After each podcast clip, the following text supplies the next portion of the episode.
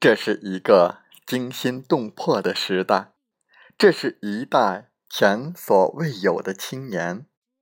中国的未来，我们的未来，何去何从？欢迎来到青年读书时间，我们继续为大家分享尹帅军的著作。错的不是我们，是世界。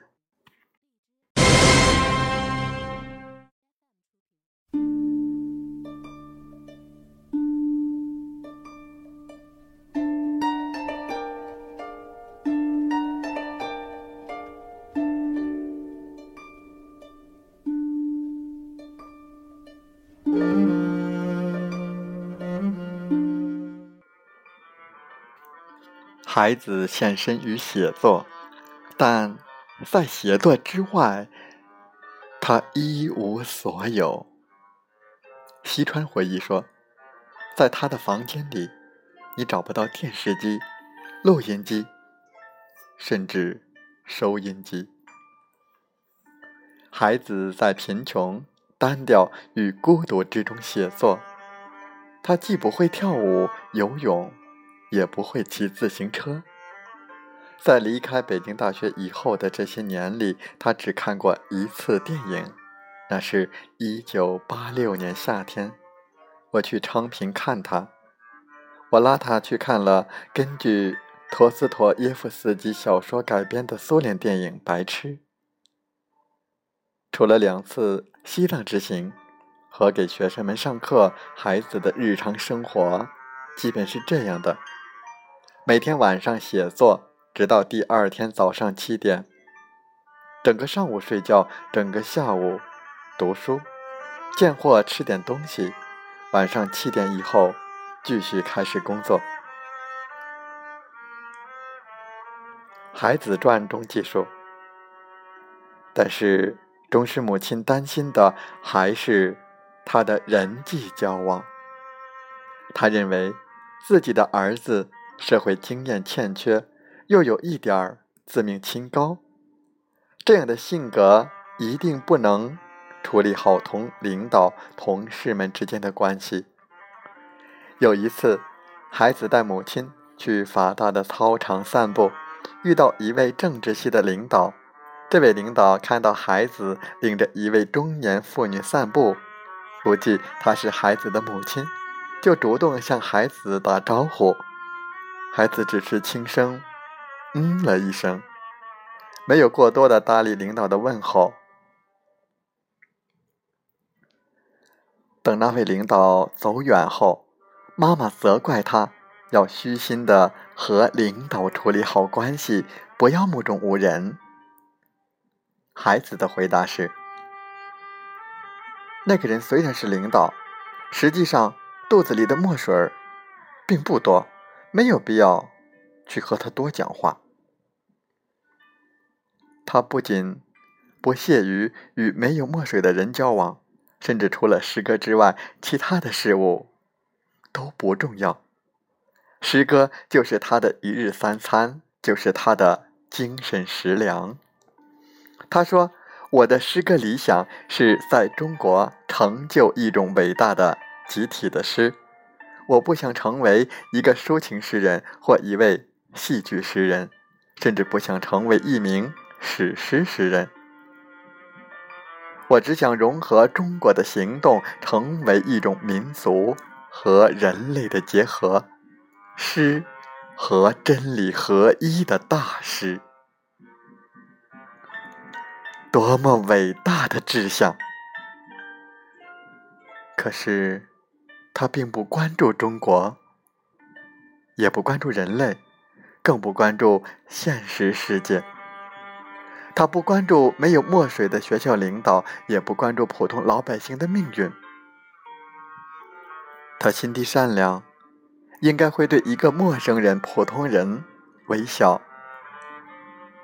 可是谁又能否认他的自命清高、自以为是呢？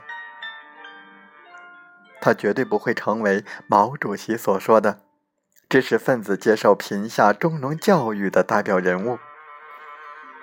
他的诗歌不是来自现实生活追求的真理，也不是来自现实生活。伟大的诗人、作家，无一例外都要与现实发生关系。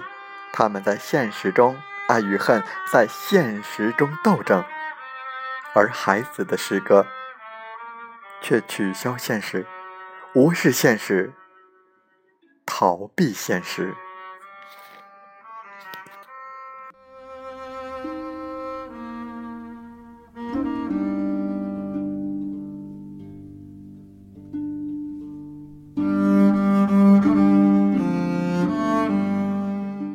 西川在《死亡后记》一文中写道：“孩子的死使我对人的生活方式颇多感想。或许任何一个人都需要被一张网罩住，而这张网就是社会关系之网。一般说来，这张网会剥夺我们生活的纯洁性，使我们疲于奔跑，心绪难定，使我们觉得生命。”徒耗在聊天办事上，真如行尸走肉。但另一方面，这张网恐怕也是我们生存的保障。我们不能否认，它也有可靠的一面。无论是血缘关系，还是婚姻关系，还是社会关系，都会像一只只手紧紧抓住你的肩膀。你即使想离开，也不太容易，因为这些手。会把你牢牢按住，但孩子自杀时，显然没有按住他肩膀的有力的手。按照西川的说法，按照孩子和许多诗人的说法，世俗生活会毁掉他们生活的纯洁性，毁坏诗歌的纯洁性与灵性。对于他们来说，这无疑是对的。一位读者这样写道：“后来的后来，孩子死了，洛伊河死了，接着是方向、葛麦，更有名气的顾城、谢烨，一大群不妥协却迷惘、不断追求、不断信仰，而后又被信仰。”所抛弃的诗人们，一个一个都选择了死亡。诗人的死亡成了一种集体现象。有人冠之于诗人的死是一种永生，是一种历史的必然。但西川还活着，他也痛苦地拷问自己：为什么孩子死了，我还活着？为什么你死了，西川还活着？因为西川在这条路上不再迷茫，寻找到了诗歌的本真。不，否则他不会如此诘问，否则他不会沉寂这么多年，写出散发着油烟味道的诗歌，再无当年的神性与灵气。我想是因为生活，他的力量过于庞大。如果没有勇气与他一刀两断，就得慢慢被他锻造。古语云：“小隐于野，大隐于市。”他们只能在逃避现实时找到灵性。西川还活着，但是当八十年代。过去，当知识分子的优越感丧失之后，当物质主义、欲望文化、消费文化开始主导我们的社会时，西川就失语了，他也失去了灵性。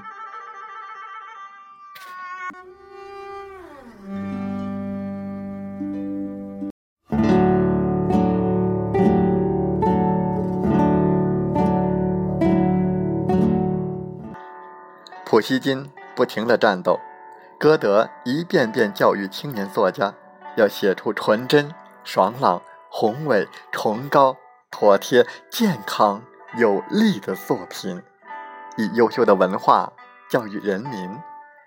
拜伦与流俗的英国社会战斗，最后献身于希腊民族解放斗争。切格瓦拉领导起古巴革命，聂鲁达歌唱着战斗和爱情，加入共产党，反对右翼政府，参与到拉丁美洲的变革之中。他说：“我的敌人是帝国主义、资本主义和。”在侵略越南的人，所有伟大的诗人都是参与到社会巨变当中的。他们在社会巨变中展现自己的人生和诗歌，而我们的诗人却逃避现实，不敢直面人生。他们要塑造一个完全独立的诗歌王国，一个纯美的境界，并以此。为人生目的，同时他们还有着知识分子的优越感。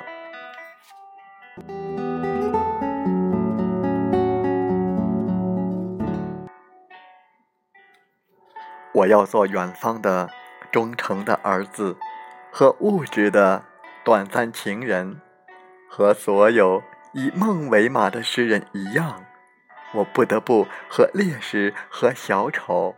走在同一道路上，万人都将火熄灭，我一人独将此火高高举起。他认为自己在做着崇高伟大的工作，万人都要将火熄灭，而他却独自一人将火炬高高举起。他陶醉在。虚幻的、崇高的、伟大的壮举之中，聊以自慰。这种自恋的心态，在知识分子圈可以说是普遍现象。许多哲学家、思想家、艺术家、诗人、作家都很自恋。他们自视甚高，瞧不起老百姓。他们以为自己手中握着真理，自己品德。最高尚，可其实，他们并没有为人民做什么贡献，反而是那些真正为人民做出大贡献的人最赞美人民。他们说：“卑贱者最聪明，高贵者最愚蠢。”孩子陶醉在诗意中，陶醉在虚幻、纯美、美好的感受中。时间越久，就越觉得只有这样诗意美好的感受，才值得追求。除此之外，一切都不够美。气球吹得越来越大，最后只需要一根针轻轻一扎，就会爆裂。他的诗意和美好没有根基，因此他的内心也就没有信心和平静。一旦接触到现实，必定痛苦。他在日出中写道：“我是一个完全幸福的人，我再也不会否认，我是一个完全的人，我是一个无比幸福的人。”另一首诗，他又这样写道：“我无限的热爱着新的一日。”今天的太阳，今天的马，今天的花椒树，使我健康、富足，拥有一生。从黎明到黄昏，阳光充足，胜过一切过去的诗。幸福找到我，幸福说：“瞧，这个诗人，他比我本人还要幸福。”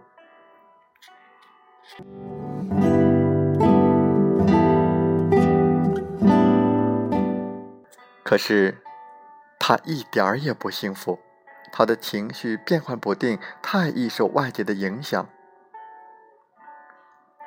这个黄昏，无限痛苦，无限漫长，令人痛不欲生。再不提起过去，痛苦与幸福，生不带来，死不带去，唯黄昏华美而无上。他又是如此痛苦，如此固执，如此自视甚高。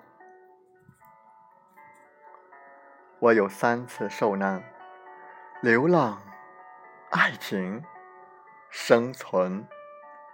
我有三种幸福：诗歌、王位、太阳。他相信天才短命，不屑于世俗生活。他对生存和社会事务一窍不通，而要在一个物欲横流的社会编织出超凡脱俗的诗歌生活，谈何容易？社会现实冲击而来时，如何保持那脆弱的灵性？所以最后，他觉得这个世界实在没有什么可以留恋，他宁可选择最残酷的方式去追求他的美好。